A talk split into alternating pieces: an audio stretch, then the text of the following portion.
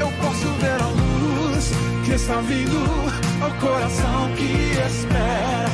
E haverá um fim aos problemas, mas até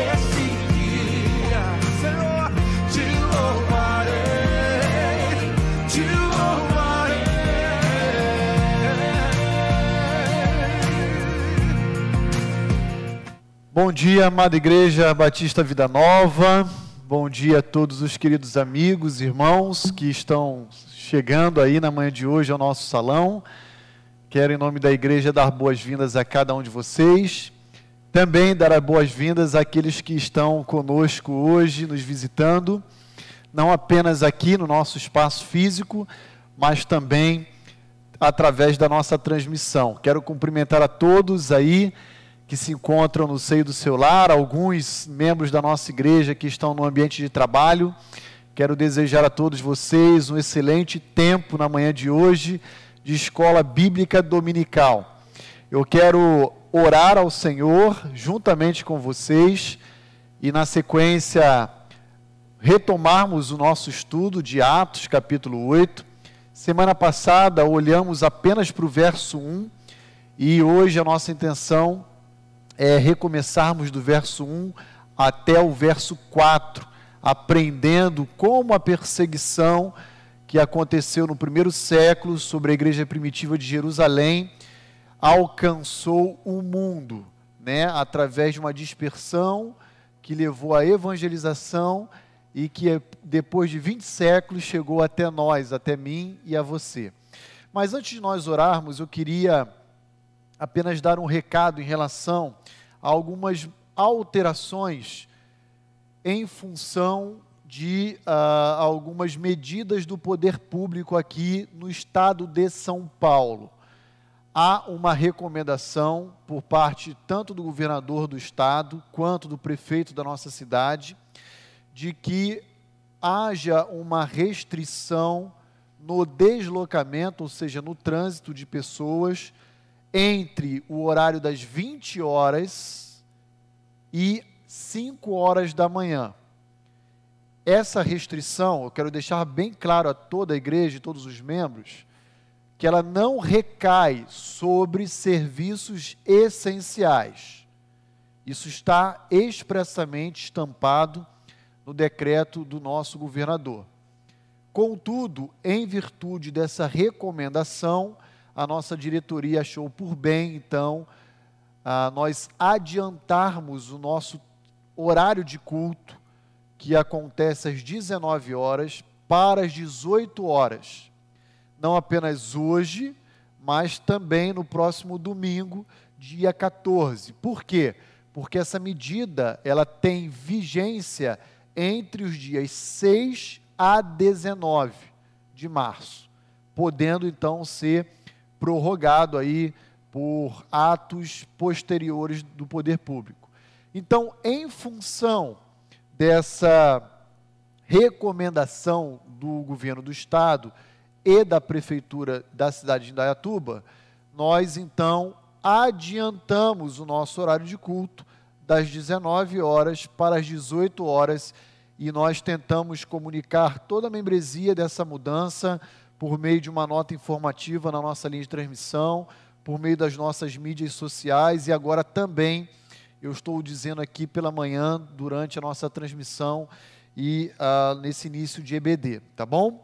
Também sofremos uma pequena alteração na capacidade do nosso, uh, da nossa participação presencial.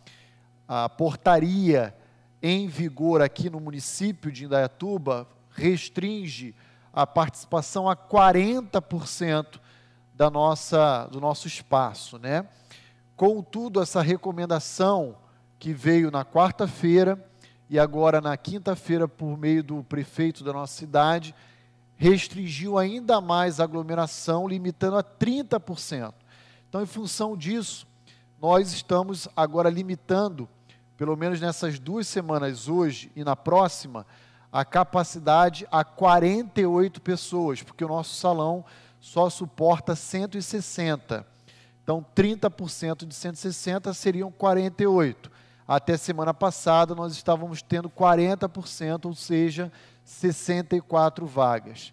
E eu peço a compreensão de toda a membresia da igreja que gostaria de estar aqui conosco, especialmente no contato com a Cláudia, que tem me assessorado aí na confirmação da presença, para dizer que o nosso desejo era ter todos novamente aqui conosco. Mas em função disso, nós estamos realmente limitando.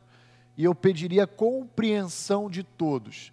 Ah, o momento que nós vivemos não é um momento de facilidades, mas sim de muitas complexidades. E em virtude de tudo isso, é realmente difícil é, atender as demandas e os anseios de toda a membresia, tá bom? Então, não, é, não descarreguem qualquer insatisfação a Cláudia, descarreguem a mim, ok? A Cláudia apenas está me assessorando e eu realmente viro esse polo aí de concentração de tanto de elogios quanto de críticas, mas isso faz parte ah, do ministério pastoral. A gente toca bem isso aí, tá bom? Então, eu queria apenas dar essa informação, não apenas aqueles que estão aqui conosco hoje, mas também aqueles que estão nos acompanhando por meio da nossa transmissão. Então, anote aí, hoje, o próximo domingo, 18 horas. Se ah, houver alguém desinformado, vai chegar lá, logar 19 horas e já vai estar na, na hora da pregação e vai perder metade, pelo menos, do culto nosso aí. Tá bom? Então, venham conosco, prestando culto ao Senhor conosco, ah, igualmente de forma online. Uma outra informação importante que nossa igreja está muito alegre no dia de hoje por podermos receber novamente aqui no nosso espaço físico as nossas crianças. As nossas crianças estão com total segurança em espaços amplos aqui da nossa igreja, se reunindo observando as medidas de distanciamento, cada sala tem álcool em gel, elas estão usando máscara, até mesmo, presta atenção, de forma mais criteriosa do que algumas escolas aí fora, tá bom? Então, se você tem filhos em idade infantil, de 0 a 11, você pode trazer seu filho ah, ao nosso convívio aqui na nossa EBD aos, aos domingos pela manhã e eles estarão sendo preservados. Jamais queremos é, expor qualquer membro da nossa igreja a situações de risco. Se isso acontecesse, nós preferiríamos, inclusive, impedir a realização de algumas atividades, mas não é o caso, tá bom? Nós agimos aqui com muita cautela e com muita responsabilidade no trato das ovelhas do Senhor Jesus. Então vamos orar e então eu gostaria de continuar examinando esse tópico que nós começamos aqui semana passada. Salve-se quem puder, parte 2, porque nós só trabalhamos a parte 1. Um. E após a EBD, nós iremos disponibilizar um link para a nossa Assembleia Geral Ordinária para a participação de toda a membresia da Igreja Batista Vida Nova, no que diz respeito às tomadas de decisões de natureza administrativa da nossa igreja. Vamos orar? Pai, como é bom podermos falar contigo e enche ainda mais o nosso coração de alegria re recebermos, ó Deus, em nosso espaço as nossas crianças na manhã de hoje. Praticamente um ano se passou, um pouco menos, desde que elas tiveram que se ausentar do nosso meio, do nosso convívio. Sob o fundamento especulativo, é claro, de que elas seriam um vetor de transmissão muito forte nessa realidade de pandemia. E após um ano depois, passou, não há comprovação científica alguma, e até mesmo o nosso poder público tem reconhecido que a educação infantil é um serviço essencial, e então houve uma medida de abertura e nós nos alegramos em tê-las novamente conosco. Senhor, eu peço por mim e pela tua igreja, por muita sabedoria, nesse momento de tantas complexidades e mudanças repentinas que nos surpreendem, nos surpreendem.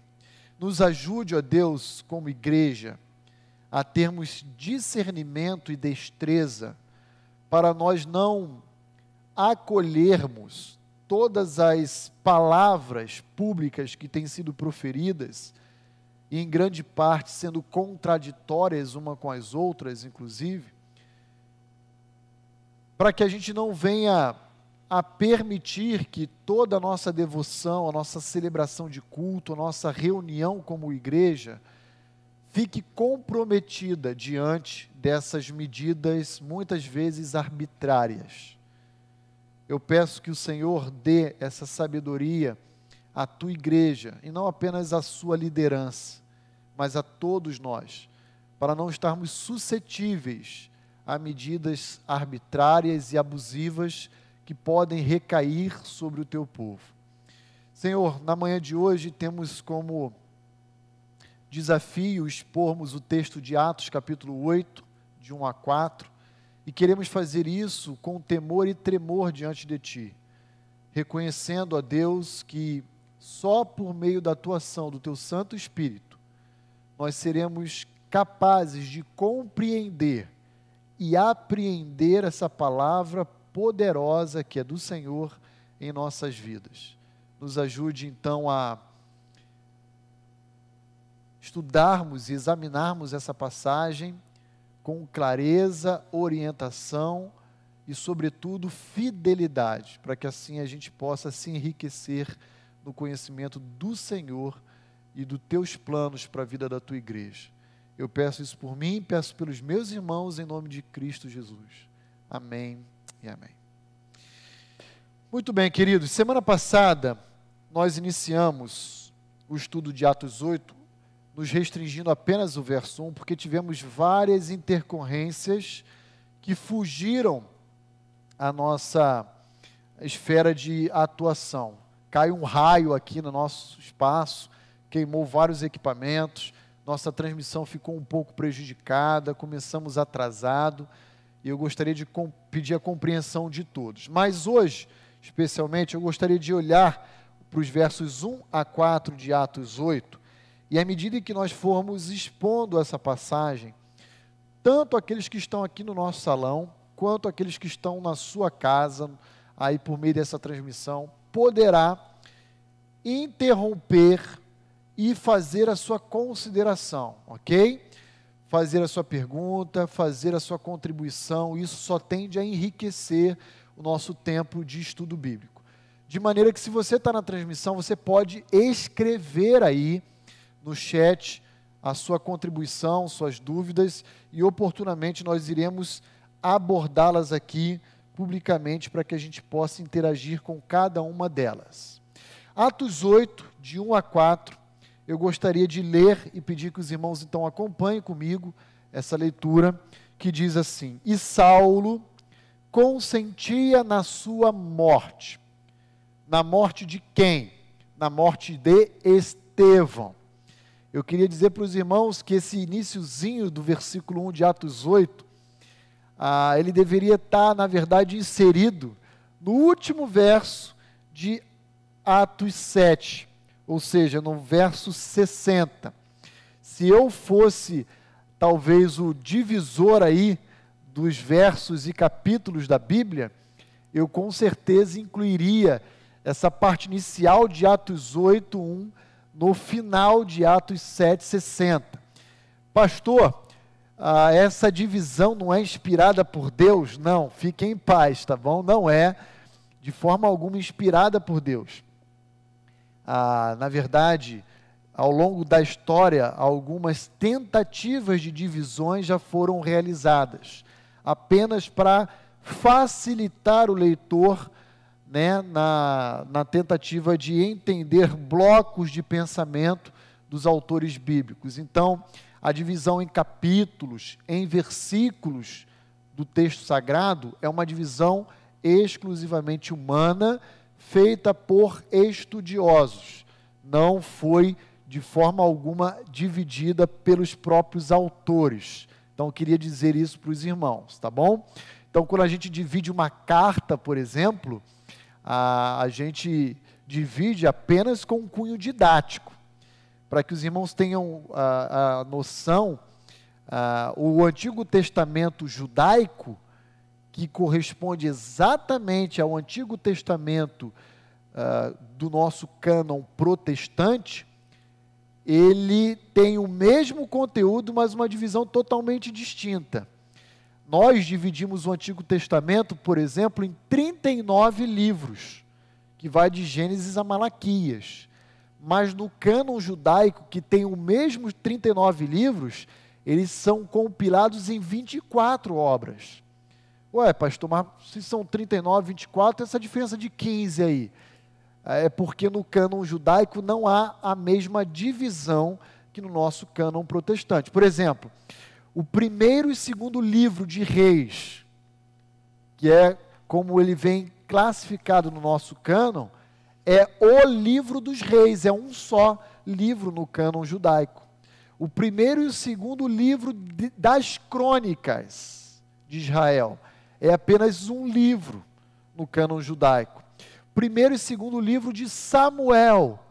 É apenas um livro ah, no cano judaico. Mas no nosso, isso foi inchando e chegamos então à conclusão dos 39. Esdras e Neemias eram um rolo só. Mas, pastor, por que, que a gente tem essa divisão? A história nos mostra que ela foi feita, essa divisão, por exemplo, do Antigo Testamento, em livros apenas por uma questão de logística, de cópias, porque os copistas pegaram rolos muito eh, extensos e simplesmente dividiram ele ah, aquilo que seria aparentemente a metade de cada um deles. Então vejam que não tem qualquer aspecto de supervisão ou inspiração, inclusive, nessa divisão de capítulos, de livros e até mesmo de versos. Tá bom, queridos? Então, apenas aqui introduzindo Atos 8, 1. Naquele dia, que dia foi esse? No dia, então, em que Estevão foi apedrejado, conforme Atos capítulo 7, versos 58 a 60 ali. Naquele dia, levantou-se ou iniciou-se, né? Uma grande perseguição contra a igreja em Jerusalém. E nunca demais lembrarmos que a única igreja que existia era em Jerusalém. A igreja primitiva é uma igreja que nasce exclusivamente judaica. Depois é que ela vai se gentilizar, ok? É que ela vai receber em seu meio gentios. E todos, toda a igreja de Jerusalém, com exceção dos apóstolos apenas, foram dispersos pelas regiões da Judéia e Samaria. Aqui nós temos então Lucas intencionalmente registrando essa obra que nós conhecemos como Atos dos Apóstolos, mediante um esboço que o próprio Senhor Jesus Cristo deixou para ele, para a igreja primitiva, contido em Atos 1,8. Qual é o esboço? Vocês serão minhas testemunhas em Jerusalém, depois Judéia e Samaria, e então até os confins da terra. Então, de Atos 1 a 7, nós temos a igreja e o livro de Atos totalmente registrando obras em Jerusalém. Agora, de 8 até o capítulo 12 aproximadamente, nós vamos ver a influência da igreja se dando no contexto de Samaria e Judéia, Judéia e Samaria. A partir de Atos 13, com o advento da primeira grande viagem missionária, agora Paulo ele vai levar o evangelho até os confins da terra, quando chega efetivamente em Atos capítulo 28, tá bom? Então aqui ele está seguindo, Lucas está seguindo esse esboço. Olhem como a igreja será testemunha, essa é a chamada de Lucas para o leitor. Agora, na segunda parte do comando de Cristo dado à igreja primitiva, em Judéia e Samaria. Verso 2: Alguns homens piedosos sepultaram Estevão e fizeram grande pranto sobre ele. verso 3: Saulo, porém, assolava a igreja, entrando pelas casas e arrastando homens e mulheres, encerrava-os no cárcere. E o verso 4, então, entremente os que foram dispersos iam por toda parte pregando a palavra. Muito bem, semana passada nós trabalhamos esse primeiro slide apenas, que se restringiu ao verso 1 e ao verso 4. Perseguição, dispersão e evangelização. Um tiro que saiu pela culatra. Por que, que o pastor Roni colocou essa expressão? Simples. Se você observar comigo o verso 1, você vai ver que então houve uma perseguição contra a igreja. Quando se há uma perseguição, qual é o objetivo dela? Fazer calar um determinado grupo. Como? Prendendo, matando, ah, açoitando. Só que essa perseguição, ela não foi bem sucedida aos olhos dos judeus. Por quê? Porque quando eles começaram a se levantar contra a igreja, o que a igreja fez? Ela bateu em retirada, ela fugiu. E essa fuga, essa diáspora, essa dispersão, não fez com que a igreja fosse por outros lugares, outras regiões, entristecidas, desanimadas, como crente 007. Opa, eu saí aqui de Jerusalém, agora eu vou ali para Samaria. E ó, bico calado, não vou falar que eu sou crente, porque o pessoal vai me associar a, a essa perseguição lá de Jerusalém. Eu não vou comentar nada. Não, não foi assim. A postura daqueles cristãos foi de por onde eles foram, eles foram levando o Evangelho de Cristo e pregando a oferta de salvação. É assim que a gente encontra, por exemplo, no verso 4. Olha lá comigo o que, que diz o verso 4. Entre mente os que foram dispersos iam por toda parte pregando a palavra. Então eles não saíram com medo. Eles saíram, na verdade, com intrepidez, com ousadia. Embora Lucas não coloque estampado essa verdade nesses versos, nós podemos inferir ou extrair essa conclusão a partir da postura que aqueles irmãos do primeiro século tiveram de, ainda sendo perseguidos, continuarem pregando, enfrentando aquela perseguição por meio da palavra de Deus. E nós vemos então aí semana passada, rapidamente, um progresso de hostilidade que começou em Atos, Atos 4, 21, sob a ameaça. O sinédrio ameaçou Pedro e João. Depois, em Atos 5, 40, houve uma progressão para o açoite sobre todo o colégio apostólico, até chegarmos em Atos 7, 59, e essa ação de hostilidade culminar em um assassinato, um assassinato sobre Estevão, tá bom? Então, antes de nós passarmos para o próximo slide, e agora sim efetivamente começarmos o verso 2 que eu queria abordar com os irmãos, eu queria apenas lembrá-los do seguinte: ao longo da história da igreja, a igreja já sofreu inúmeros tipos de ataques. Ataques de natureza externa, mas ataques também de natureza interna.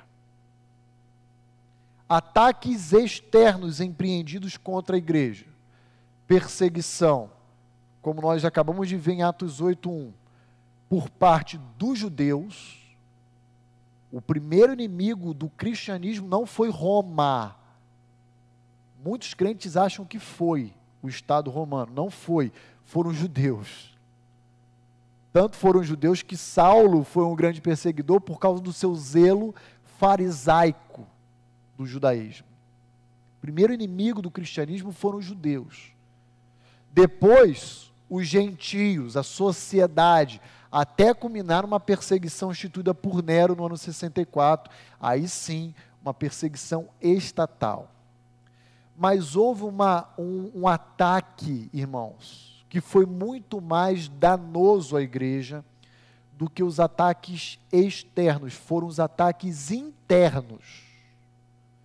E quais são esses ataques internos? São as famosas heresias. Não pensem que Satanás se, se satisfez, eu diria assim, ao derramar sangue de cristãos que se tornaram mártires. Ele percebeu, já desde o surgimento da igreja, que a forma mais eficiente de levar a igreja de Cristo à, à, à morte é enfermando ela com o vírus da heresia, da, a bactéria da heresia. Então o que, que ele começou a fazer? Ele começou a distorcer o ensino bíblico, muitas vezes de natureza cristológica, para uma compreensão totalmente equivocada por parte da igreja.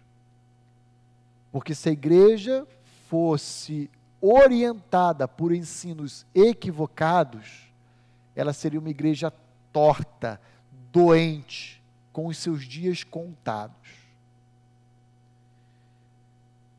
E ao longo da história da igreja, nós conseguimos claramente perceber que os ataques de natureza externa só fizeram a igreja multiplicar. E os ataques de natureza interna, como as heresias, essas fizeram, fizeram a igreja adoecer e morrer. Em muitos contextos foi isso que aconteceu. E eu queria dizer que esse tipo de ataque permanece até hoje. Quando líderes se levantam, pessoas influentes, que estão aí na mídia social, influenciando não apenas a, o seu aprisco, né, a sua parcela de membresia, mas influenciando outros de outras comunidades através das mídias sociais, dizendo que é necessário, por exemplo, que a gente ah, reescreva a Bíblia para o homem pós-moderno, palavra não foi reescrever, estou tentando lembrar. Atualizar a Bíblia para o homem pós-moderno para que ela se torne relevante. Isso é um ensino totalmente equivocado. E tem muito crente fazendo assim, ó. Quanta erudição. Realmente, a Bíblia é retrógrada, ela está ultrapassada. Não faz sentido hoje o jovem, por exemplo, casar virgem. Palmas para esse líder que saiu da casinha e realmente temos que ter cuidado com aquilo que a gente ouve. Muito cuidado. Eu não estou aqui atacando um, eu estou atacando a heresia, o ensino equivocado.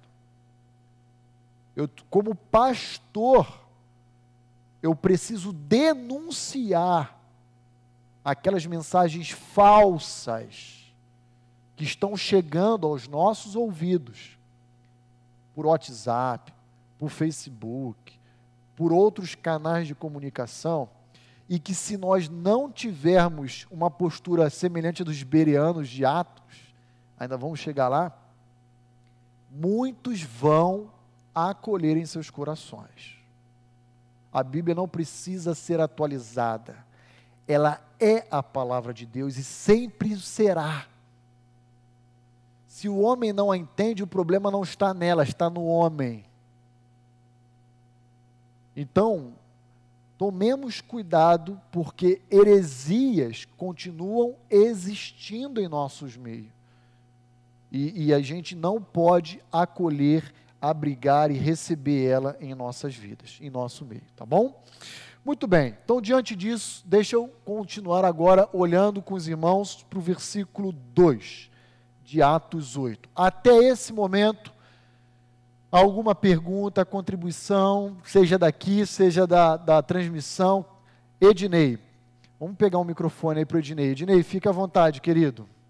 Uh, pastor, uh, Jesus falou para eles saírem e pregar é, fora de Jerusalém, né? Do jeito que eu vejo essa passagem, será que Deus já não estava planejando essa perseguição que veio através de Estevão para que eles saíssem? Porque os doze discípulos ainda não, não obedeceram, né? eles continuaram em Jerusalém, os, os outros começaram a sair né, por causa da perseguição. E só depois do encontro com Cristo, principalmente de Pedro, que eles começaram a sair e pregar o evangelho para fora de Jerusalém. É, o senhor vê isso no mesmo ponto de vista, que Deus enviou essa perseguição para que o evangelho fosse difundido fora de Jerusalém? Excelente observação, Dinei.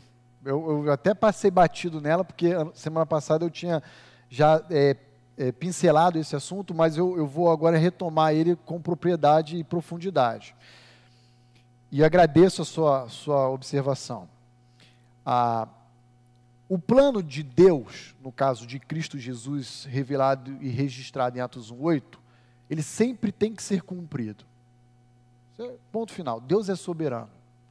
O homem não dá para enfrentar a Deus e querer desobedecer e vencer essa luta de braços. braços né? Vemos isso em Jonas, vemos isso no ensino geral das Escrituras. Então Jesus falou: fiquem em Jerusalém até que venha o Espírito Santo, e quando esse poder, essa dinamite, dinamite descer sobre vocês, vocês vão seguir exatamente esse roteiro. Entre Atos 1:8 e Atos 8:1, interessante inverter só a posição dos números, né? 1:8, 8:1. Estima-se que tenha se passado cerca de três anos e meio a quatro anos. O que que isso mostra para nós? Mostra que aquele programa de Cristo para a sua igreja, ele começou a ser literalmente desobedecido pela sua igreja. Porque no momento em que o Espírito Santo veio, a igreja já poderia começar a obedecer. Mas quase quatro anos se passaram e a igreja permaneceu numa zona de conforto em Jerusalém. Então Deus falou: vou fazer da minha maneira. Como? Vou dar um empurrãozinho, uma ajudinha para eles. Essa ajudinha chama-se perseguição. Então, a perseguição, inclusive, que a igreja sofre, ela está debaixo do governo de Deus e Atos 8.1 nos ensina isso com muita clareza. A questão está, todos, exceto os apóstolos. Como que a gente deve compreender essa postura do colégio apostólico e ainda assim não obedecer à saída de Atos 1.8 prevista por Cristo? aqui existem algumas tentativas de justificar a permanência dos apóstolos em Jerusalém, Dinei. Uma delas é que é a seguinte: parece-nos que, à luz de Atos 6 e da escolha dos diáconos, dentre os quais Estevão foi um deles, ah, e agora em Atos 8 a gente vai encontrar Filipe, que também é outro protagonista em Atos 8 e que também foi um dos escolhidos em Atos 6 todos eles eram judeus helênicos. O que, que, que, que significa judeu helênico? Significa um judeu que nasceu e foi criado fora da Palestina, fora de Jerusalém, e que recebeu, portanto, a cultura e a influência greco-romana. Essa perseguição que recaiu sobre Estevão ela, ela provavelmente recaiu porque Estevão fez parte das sinagogas. Vamos lá para Atos 6, você vai lembrar do que nós já trabalhamos lá. Ó. Verso 9: A sinagoga dos libertos, dos sirineus, dos alexandrinos.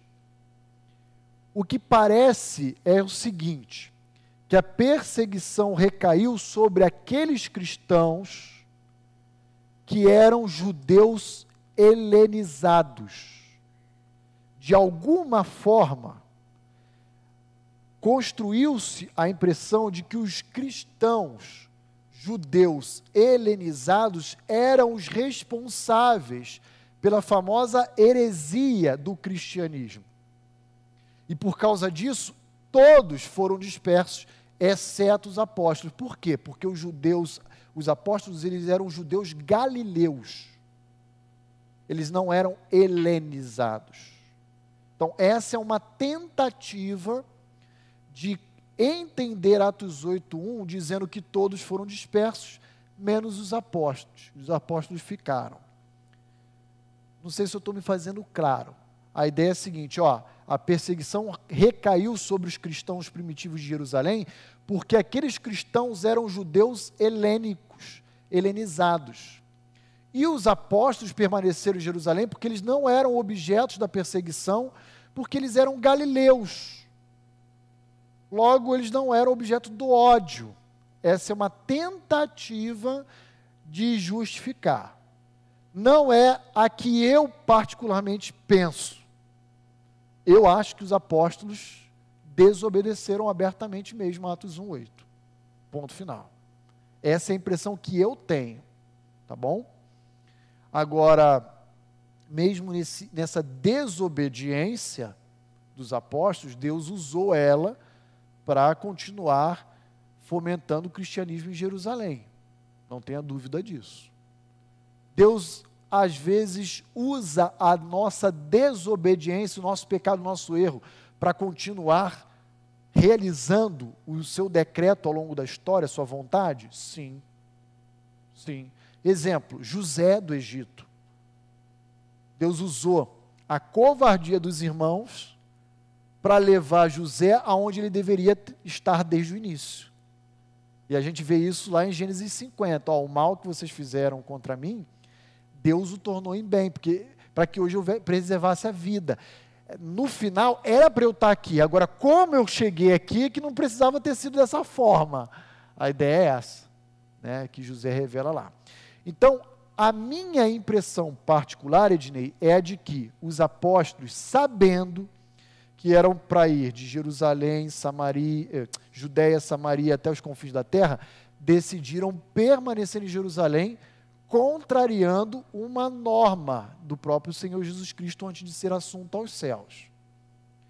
Mas há estudiosos que vão pensar o seguinte, numa tentativa de advogar em favor dos apóstolos. Não, os apóstolos não tinham que ter saído, porque a perseguição não recaiu sobre eles, porque eles eram galileus. A perseguição recaiu sobre os cristãos judeus helênicos. E aí, então, eles foram obrigados a fugir. Deu para ajudar a compreensão eles, ô Ednei? Então tá bom. Tudo bem, irmãos? Ficou claro? Dúvidas? Tem aí alguma coisa na transmissão? Não, então vamos em frente. Então vamos olhar agora o versículo 2 de Atos 8. E prestem muita atenção nesse tema que eu coloquei aqui no verso 2 estampado no slide, ó uma tristeza profunda por uma perda irreparável. Olha lá, alguns homens piedosos sepultaram Estevão e fizeram grande pranto sobre ele. Deixa eu falar uma coisa para os irmãos. Um indivíduo que era morto por apedrejamento, portanto, perdia sua vida como um criminoso, ele não tinha o direito de sequer ser sepultado. Porque ele morreu como um criminoso. Ele não tinha direito de culto fúnebre, de qualquer cortejamento.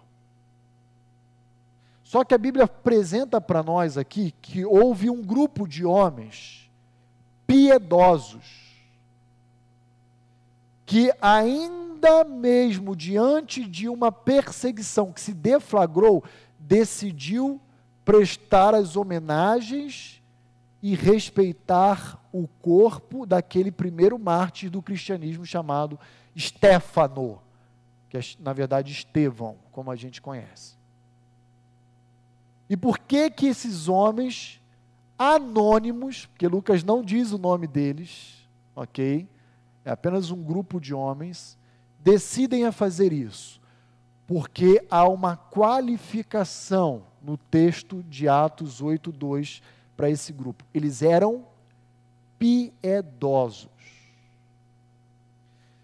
A palavra pio vem do latim, significa reverente. Pessoas respeitosas, pessoas devotas. Essa é a ideia de um indivíduo piedoso. E o contrário também é verdade. O que, que é o ímpio? É um indivíduo que não é reverente. É um indivíduo que não é respeitoso. Você fala do Evangelho de Cristo, ele ri, ele zomba, ele escarnece. Esse é o ímpio. Tendo a expressão, a partícula in, como uma partícula de negação, para a palavra latina pio. E então nós temos aqui um, um grupo de homens devotos a Deus, reverentes, que mesmo diante de uma perseguição que se deflagra em seus dias, diz: nós vamos prestar homenagem a esse indivíduo que morreu pela causa de Cristo. E aí a parte B do verso 2 diz: fizeram grande pranto sobre ele, ele quem? Estevão, sobre o seu cadáver, sobre o seu corpo. Irmãos, essa expressãozinha, grande pranto, sabe o que ela significa? Ela se aproxima no sentido de realmente um desespero. Quando o texto fala que eles fizeram grande pranto, não foi apenas um lamento, foi um ranger, foi um entristecimento generalizado e profundo. Foi simplesmente um luto ah, extremamente perceptível e notório e por que, que o pastor Roni está enfatizando isso? Mais uma vez eu quero dizer para os irmãos, porque a igreja de Cristo, enquanto estiver fora do jardim aqui nessa terra, ela vai sofrer perdas relevantes, danos irreparáveis. Então prestem atenção.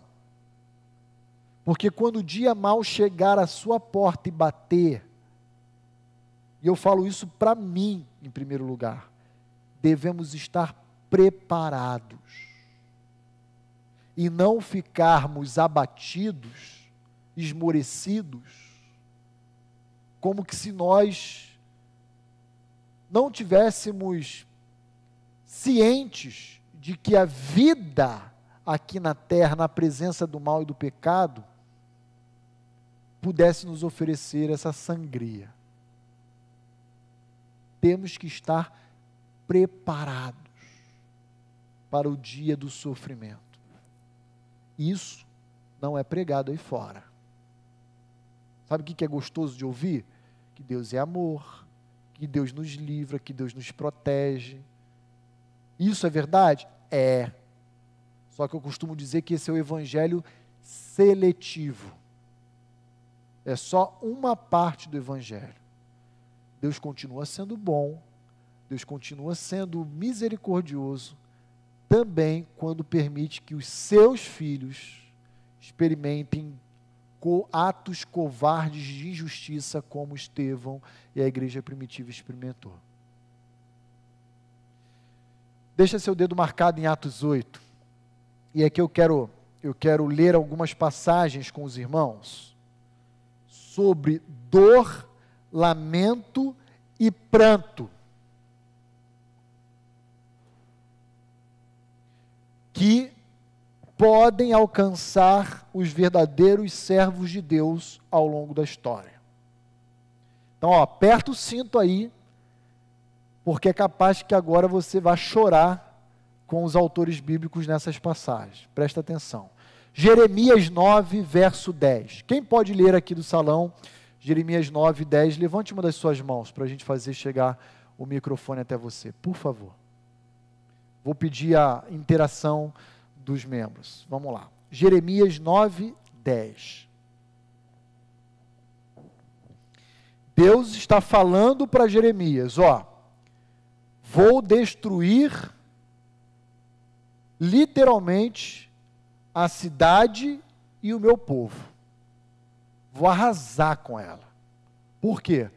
Porque a aliança que eu estabeleci no Sinai com Moisés, que era uma aliança condicional de obediência ou desobediência, vocês quebraram.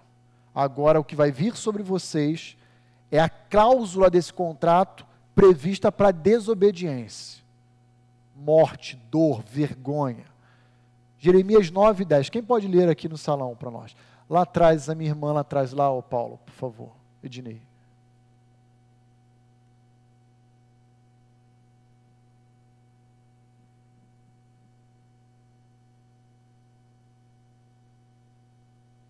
Chorarei, prantearei e me lamentarei pelos montes por causa das pastagem da, da estepe, pois estão abandonados e ninguém mais o percorre.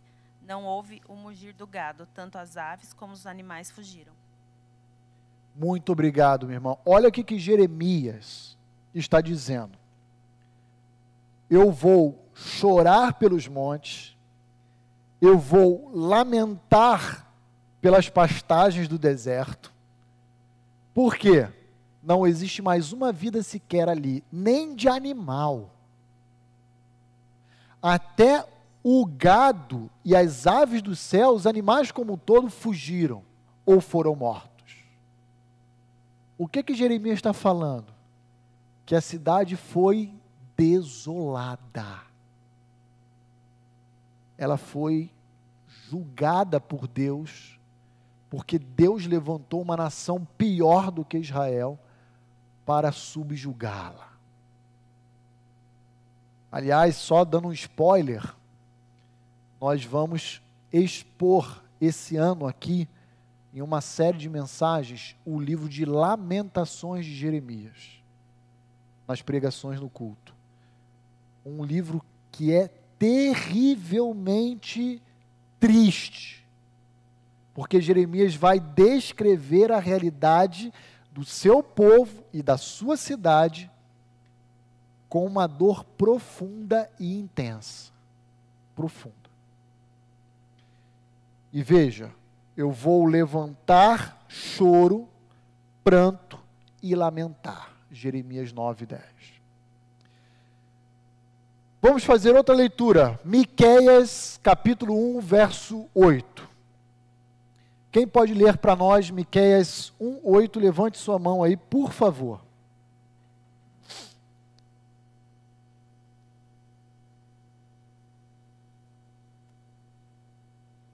Ronaldo. Obrigado, Ronaldo. Por isso, lamentarei e uivarei, andarei despojado e nu. Farei lamentação como de dragões e pranto como de avestruzes. Obrigado, o Ronaldo. Mais um livro profético, agora Miqueias, descrevendo a sua dor perante a realidade que a nação de Israel experimenta. Veja, olha a expressão que Miqueias utiliza para expressar a, dor, a dor que ele experimenta. Ele diz: lamento e uivo. Quem costuma uivar? Os lobos, né? E o que que ele, o que que é o uivo de um lobo? Ou de uma matilha. Mais ou menos aquele tipo de som, não é assim? Ele está dizendo que o som que ele emite como expressão da sua dor é semelhante a um grito de um uivo. É algo perceptível e notório. E aí ele usa ah, na tradução do Ronaldo, dragões, né? Faço lamentações como dragões, na minha chacais, que são cães silvestres, né? Cães do campo. E pranto como de avestruzes. Na verdade, é, avestruz não é a melhor tradução, mas é, seria aquela coruja do deserto, um, aquele outro bicho lá. Ele, ele começa a tomar como figuras de linguagem símbolos para aproximar a profundidade e o grau da sua dor. E por último, por último, Jó capítulo 3. Jó capítulo 3.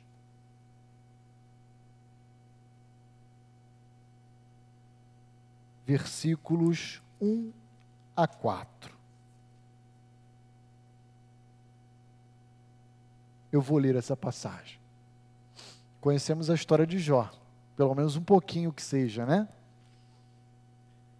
Olha a profunda dor de Jó registrada nos versos 1 a 4 do capítulo 3 da sua obra. Depois disto, passou Jó a falar e a amaldiçoar o dia do seu nascimento.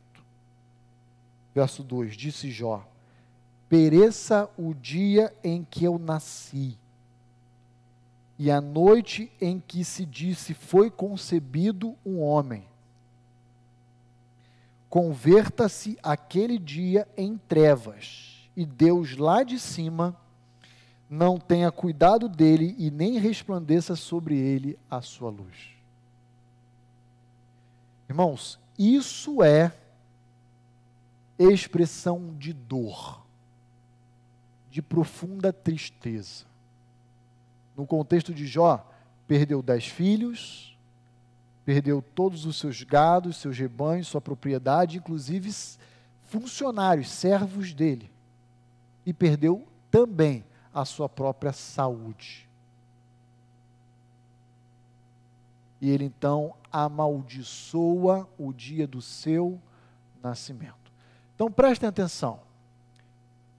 Perdas irreparáveis, dores profundas, lamento, pranto, fazem parte da dinâmica da experiência de um cristão. Fazem parte, inclusive, como consequência, o resultado da nossa fé em alguns momentos, como foi com Estevão. Então, não deem ouvido a essas ideias ou comunidades que dizem: venha para cá e pare de sofrer. Tem uma famosa igreja que tem isso como slogan: pare de sofrer. Igreja, eu tenho minhas dúvidas se é, mas se apresenta como se fosse. Porque isso faz parte da nossa experiência. Existe um salmo que é muito utilizado, especialmente em cortejos fúnebres, que é o Salmo 116, 15, que diz: Preciosa é aos olhos do Senhor a morte dos seus santos. E talvez vocês já tenham ouvido bastante esse verso. Mas deixa eu lembrar vocês o que significa preciosa no Salmo 116. Preciosa não é momento, não é, não é, não é, não é no sentido festivo. Eu acho até interessante algumas culturas, quando há, há funeral, né? Praticamente uma festa serve-se salgadinho, bebida. Em algumas culturas não é própria do Brasil, mas existem algumas culturas o cortejo fúnebre como se fosse, inclusive, um momento festivo de despedida. Mas dentro da história da igreja e do povo de Deus, a morte dos santos nunca foi e nunca será, especialmente quando é por fruto da sua fé, um ato de covardia, momentos de alegria, não. Quando o Salmo 116,15 fala preciosa é aos olhos do Senhor a morte dos seus santos, essa palavrinha preciosa é um, uma expressãozinha no hebraico yakar, significa valioso. Yakar era muito utilizado como mercadoria no comércio. Era muito utilizado no meio comercial. Então, quando alguém ia fazer uma determinada compra ou venda de um, uma mercadoria, ele colocava aquela mercadoria numa balança. E quanto mais pesada era aquela mercadoria, mais valiosa ou preciosa ela era. É simples. Se você for ao mercado e quiser comprar um quilo de feijão, você vai pagar bem menos do que se você comprar um saco de 10 quilos. Porque o saco de 10 quilos ele é mais iacar do que de um quilo, mais pesado, mais precioso, mais caro, mais custoso. Então eu, particularmente, traduziria o Salmo 116,15 dizendo: custoso é e não preciosa é. É valioso no sentido de custar mais aos olhos do Senhor a morte dos seus santos. Não é para nós olharmos a perda de alguém que é filho de Deus com alegria e dizer agora ele está nos braços do Pai. Isso, sem dúvida alguma, está. Né? Ele estará. Feche seus olhos aqui e estará na presença do seu Salvador. Mas, mas, é para nós lamentarmos profundamente a partir daquele momento, a ausência, o convívio, a amizade, a comunhão que nós tínhamos com determinada pessoa. Tudo bem até aqui, queridos? Tranquilos? Podemos prosseguir? Dúvidas, contribuições? Na internet nada? Beleza, então vamos prosseguir. Vamos olhar o verso 3. Já caminhando para o final. 3 e 4 e a gente encerra. verso 3 de Atos 8. Saulo, porém, assolava a igreja, entrando pelas casas. Nós temos aqui agora mais uma progressão de hostilidade. Nós já falamos sobre a progressão da hostilidade contra a igreja por parte do Sinédrio. Agora a gente vai ver por parte de um fariseu, Saulo. Sinédrio, ameaça, Atos 4, açoite, Atos 5 e assassinato, Atos 7. Agora, Saulo, lá em Atos 7, ele cuidou das vestes daqueles que iriam apedrejar Estevão. Lembram disso? Foi depositado aos seus pés as vestes daqueles que iam apedrejar e ele está ali tranquilo. Atos 8.1, consentimento, anuência, conivência. E agora a gente chega em Atos 8.3, assolação, encarceramento prisão, tortura, açoite. Poxa, pastor, é a segunda vez que o senhor apresenta agora esse progresso de hostilidade contra a igreja. Por que, que o senhor está falando isso? Porque não existe amizade entre crente e ímpio. Ah, mas lá em Atos 2,47, que o Senhor já deu aqui de aula para nós, fala que o Senhor ia acrescentando à sua igreja aqueles que iam sendo salvos, e que a igreja caiu na simpatia de todo o povo. É, mas aquela simpatia durou um estalar de dedos, assim, ó. E por que que há essa inimizade entre crente e descrente? Porque é água e óleo, não se misturam. E não é para se misturar. Sabe por quê?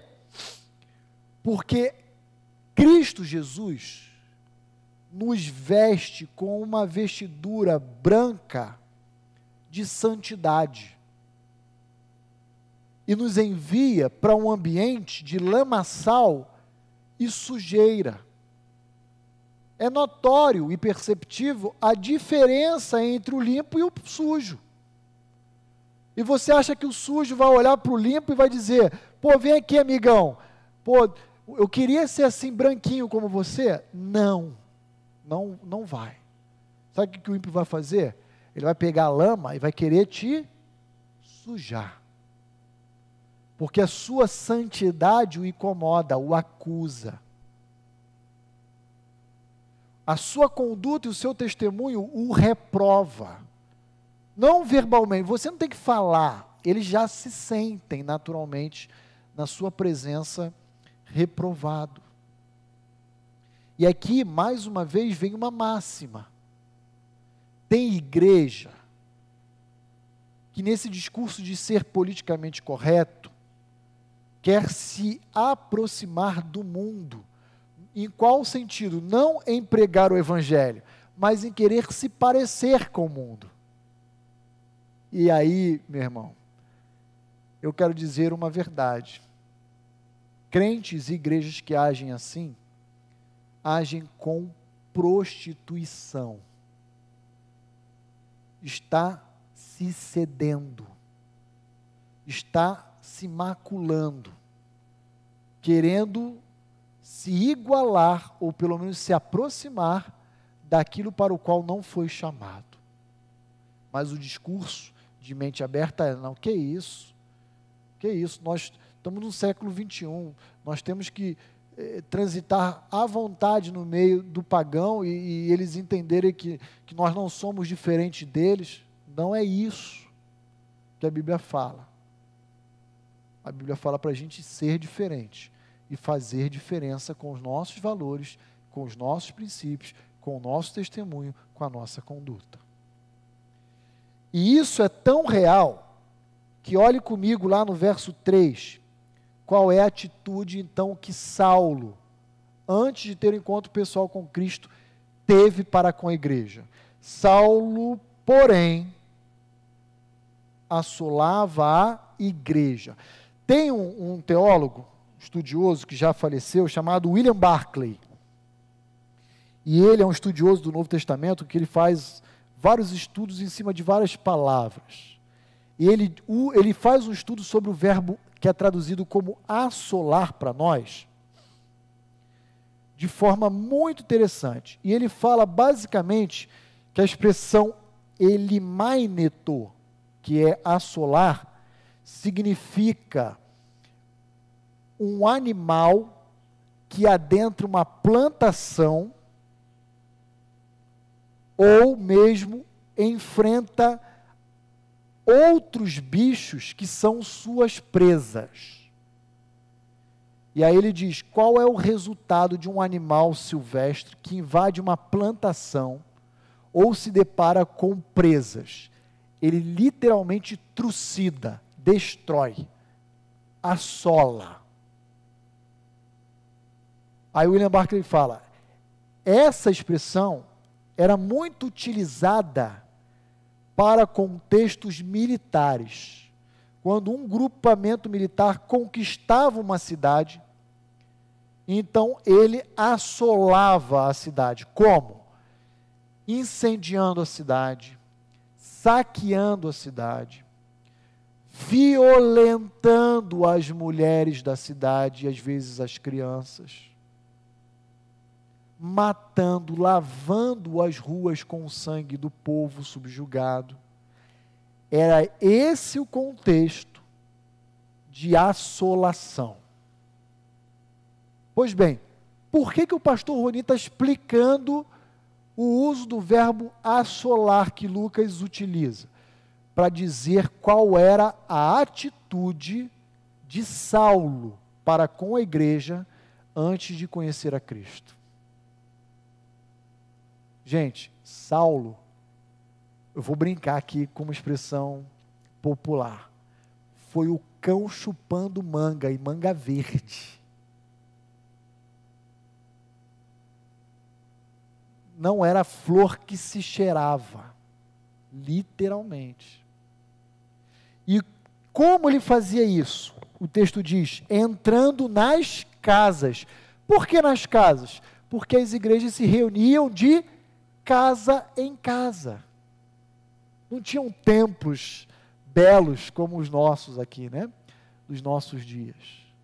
Eram nas casas. Saulo ia lá e invadia a casa do Ronaldo, invadia a casa do Roberto, da Aline, do Aliano, do Israel, do César. E ó, coro na turma. Coro na turma. Vocês conhecem a história, Saulo pedindo inclusive uma carta de anuência, de autorização para perseguir os cristãos. E então, no final do verso 3 diz: ele arrastava homens e mulheres, não tinha distinção. Não vem com esse papo de direitos humanos. E ele continuava assolando, encerrando cada um deles no cárcere. E sabe como era o cárcere no primeiro século? Vou dizer para vocês: úmido, frio, inóspito. E depois que o crente caía lá, meu irmão, ia morrer de fome e de doença lentamente. Dali ele não saía mais. E sabe quem fez isso? Nosso irmão Paulo. Deixa eu ler com os irmãos dois textos que eu acho incríveis do próprio testemunho de Paulo, já anos depois da sua conversão.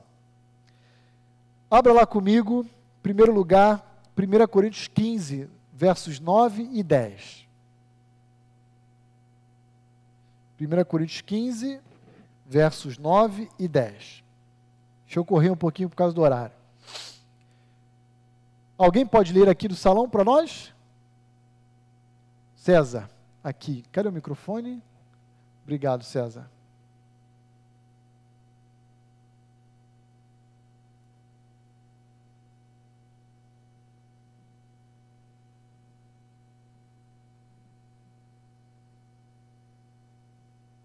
Pois sou o menor dos apóstolos, indigno de ser chamado apóstolo, porque persegui a igreja de Deus. Mas pela graça de Deus sou o que sou e a sua graça para comigo não foi ineficaz. De fato, trabalhei muito mais que todos eles. Todavia, não eu, mas a graça de Deus que está comigo. Olha como Paulo, no verso 9, obrigado César, ele se descreve perante a igreja de Corinto. Sabe o colégio apostólico? Pois bem, eu sou o menor de todos eles. Por quê? O verso 9 diz: eu sou menor porque um dia eu persegui a igreja de Jesus, a qual hoje eu sirvo. Está estampado o sentimento de culpa que Paulo carrega. É visível. Agora, esse sentimento de culpa não o travou, não o neutralizou, não o parou, não fez parar a vida dele. O que, que ele fez? Ele somou ao sentimento de culpa a graça de Cristo Jesus, se apropriou dela e desenvolveu seu ministério com excelência, até mais em relação aos demais. Veja que ele diz: Trabalhei muito mais no verso 10 do que todos os outros. Todavia, não eu, mas a graça de Deus comigo, porque se dependesse de mim, eu estava na roça. Veja que Paulo, estamos falando de mais de uma década depois da sua conversão, ele levava consigo aquele pesadelo, aquela assombração do que ele havia feito contra crentes inocentes. Outra passagem, Atos 26, agora perante Agripa, um testemunho de defesa do apóstolo Paulo. Atos 26, de 9 a 11. Quem pode ler para nós aqui? Por favor, levante uma das suas mãos aí. Atos 26, de 9 a 11. Acho, obrigado, gente. Já, já, a, a Chay já levantou aqui. Obrigado. Eu costumava pensar que era minha obrigação empenhar-me em me opor ao nome de Jesus o Nazareno. Foi exatamente o que fiz em Jerusalém. Com a autorização dos principais sacerdotes, fui responsável pela prisão de muitos dentre o povo santo. E eu votava contra eles quando eram condenados à morte. Olha que interessante. Paulo torturou. Paulo fez com que aqueles cristãos negassem publicamente sua fé, esse foi o objetivo dele, e até mesmo em alguns momentos blasfemasse, no verso 11, aqui a minha tradução, blasfemar, eu os obriguei a blasfemar. Eu fiz tudo isso, rei, antes de conhecer pessoalmente a Cristo. Eu fui cruel, eu fui violento, eu fui realmente é, é, desproporcional. Mas, se você continuar vendo a defesa de Paulo perante o rei, ele vai dizer: Mas um dia eu fui alcançado por essa graça. E aqui eu queria deixar uma máxima para todos aqueles que me ouvem. Mesmo o pior dos pecadores, mesmo o indivíduo mais cruel da humanidade, também pode ser alcançado pela graça, o favor e a misericórdia de Deus em sua vida. Há muitos cristãos que param no tempo e no espaço, literalmente travados por pesos de culpas que carregam. Por atos equivocados que praticaram ao longo da sua vida. Eu quero dizer que nenhum deles se equipara ao que Saulo realizou. E ele diz: Eu também fui alvo dessa graça. E há uma palavra de Paulo para todos nós: não vivam debaixo do peso da culpa. Desenvolvam as suas vidas e ministérios amparados pela graça e a suficiência dela em nossas vidas. Um último texto, 1 Timóteo 1, 13 a 15. Esse eu vou ler e peço que os irmãos acompanhem comigo. 1 Timóteo 1, 13 a 15. Paulo diz: A mim, que em outro tempo era blasfemo e perseguidor, e insolente, mas obtive a misericórdia, pois o fiz na ignorância e na incredulidade. Transbordou, porém, a graça do nosso Senhor com a fé e o amor que há em Cristo Jesus. Fiel é a palavra e digna de toda aceitação que Cristo Jesus veio ao mundo.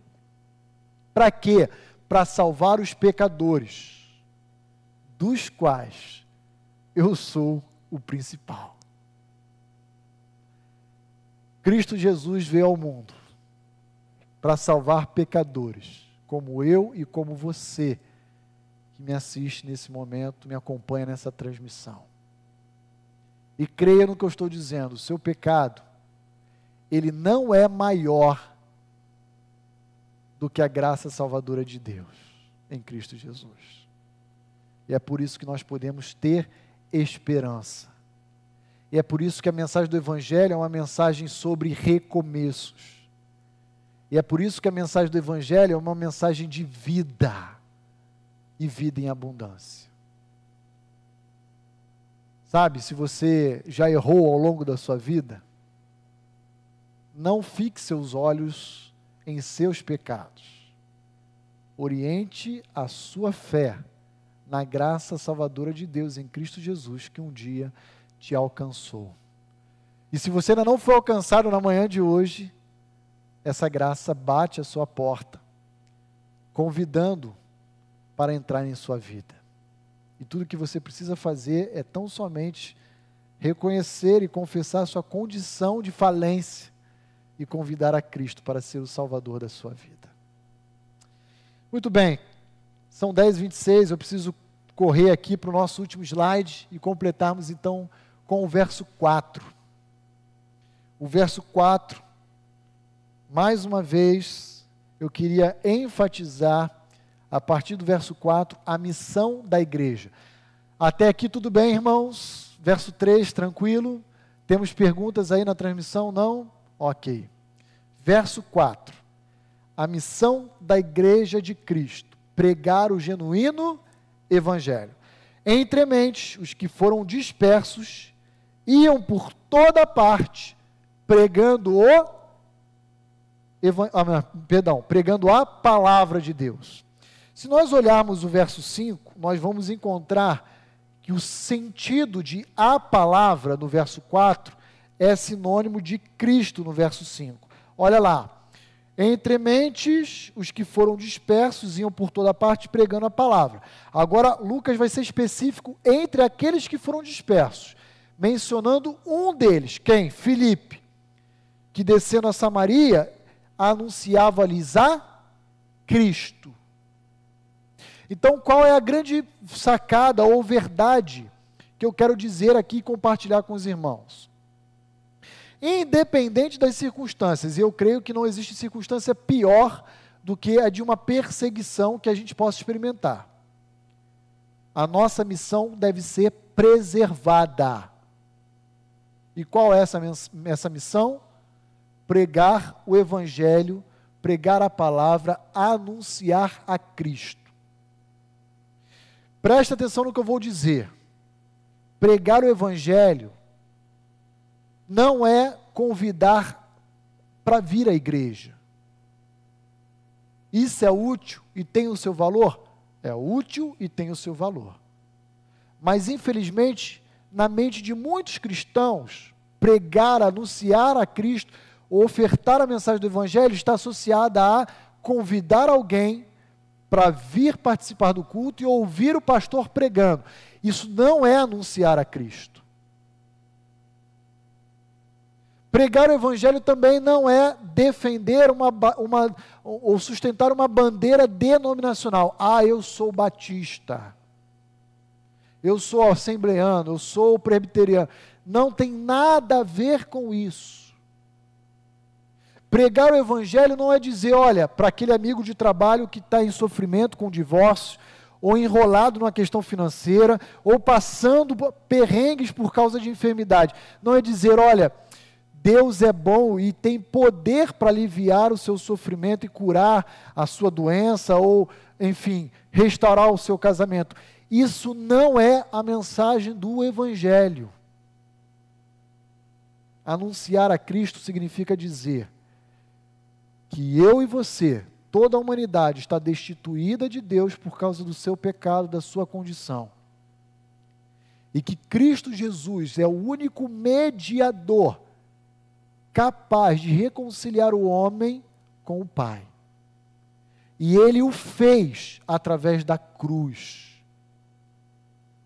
E que para termos então novamente um status de conciliação e harmonia nesse relacionamento do homem com Deus, é necessário reconhecer a nossa, a nossa condição e confessar, convidando Cristo para ser o Salvador pessoal de suas vidas.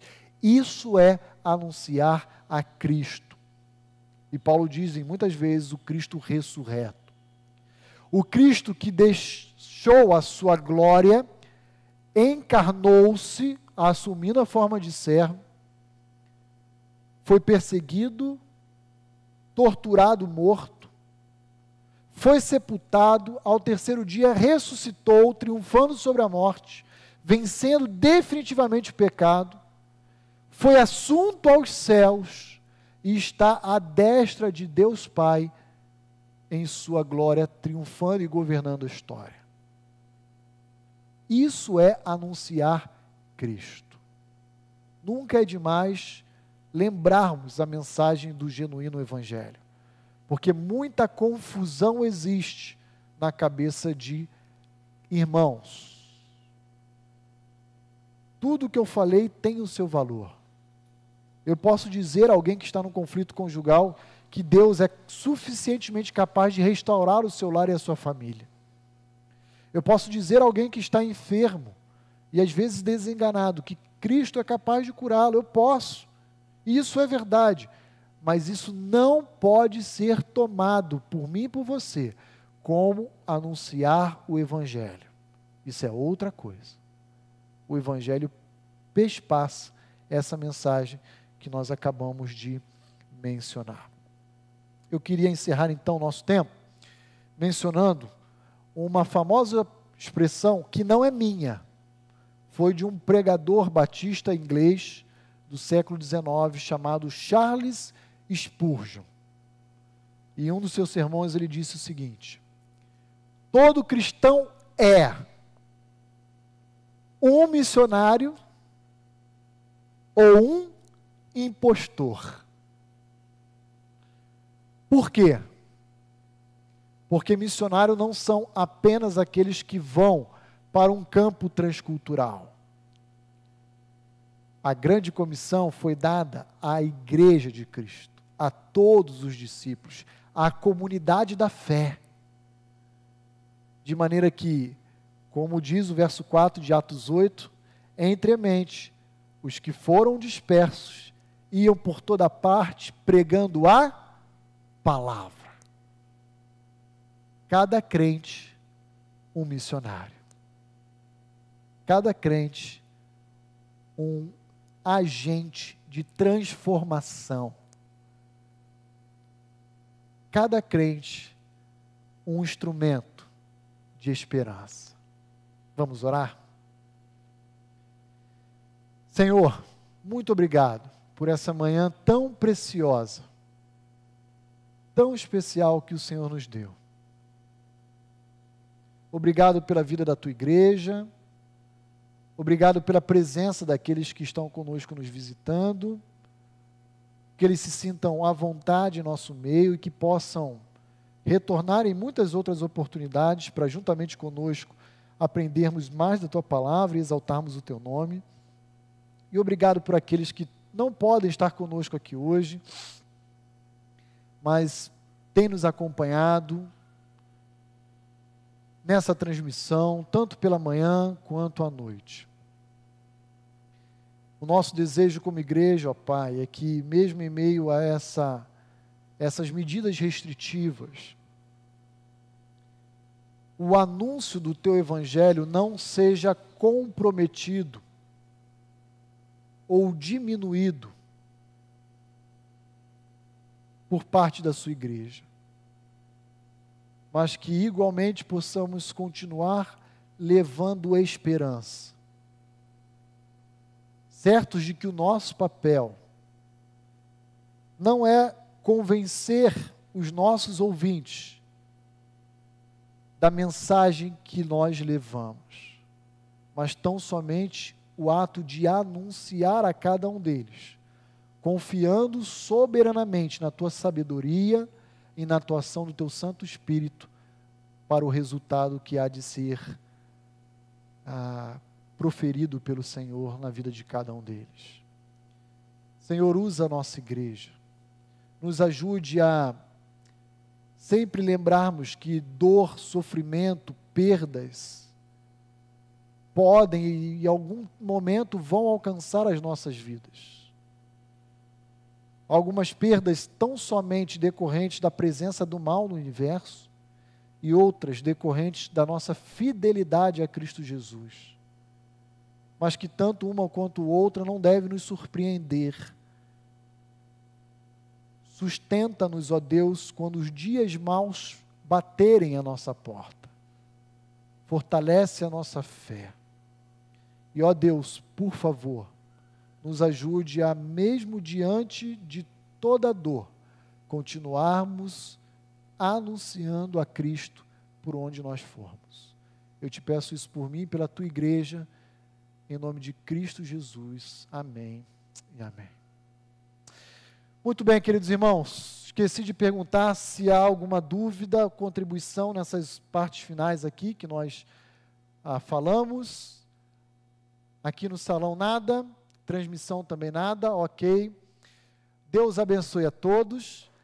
Antes de nós encerrarmos, eu queria apenas reforçar que o nosso culto será às 18 horas.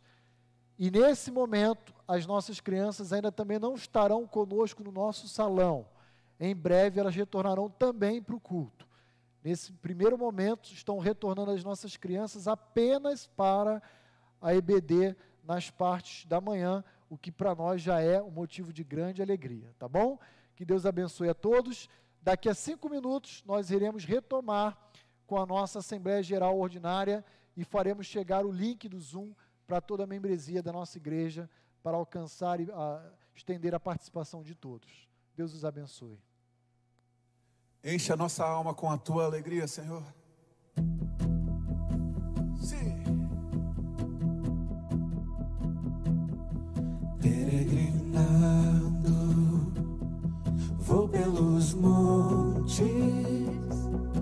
Pelos vales, sempre na luz. Cristo promete nunca deixar-me. Eis-me convosco, disse Jesus. Brilho celeste, brilho celeste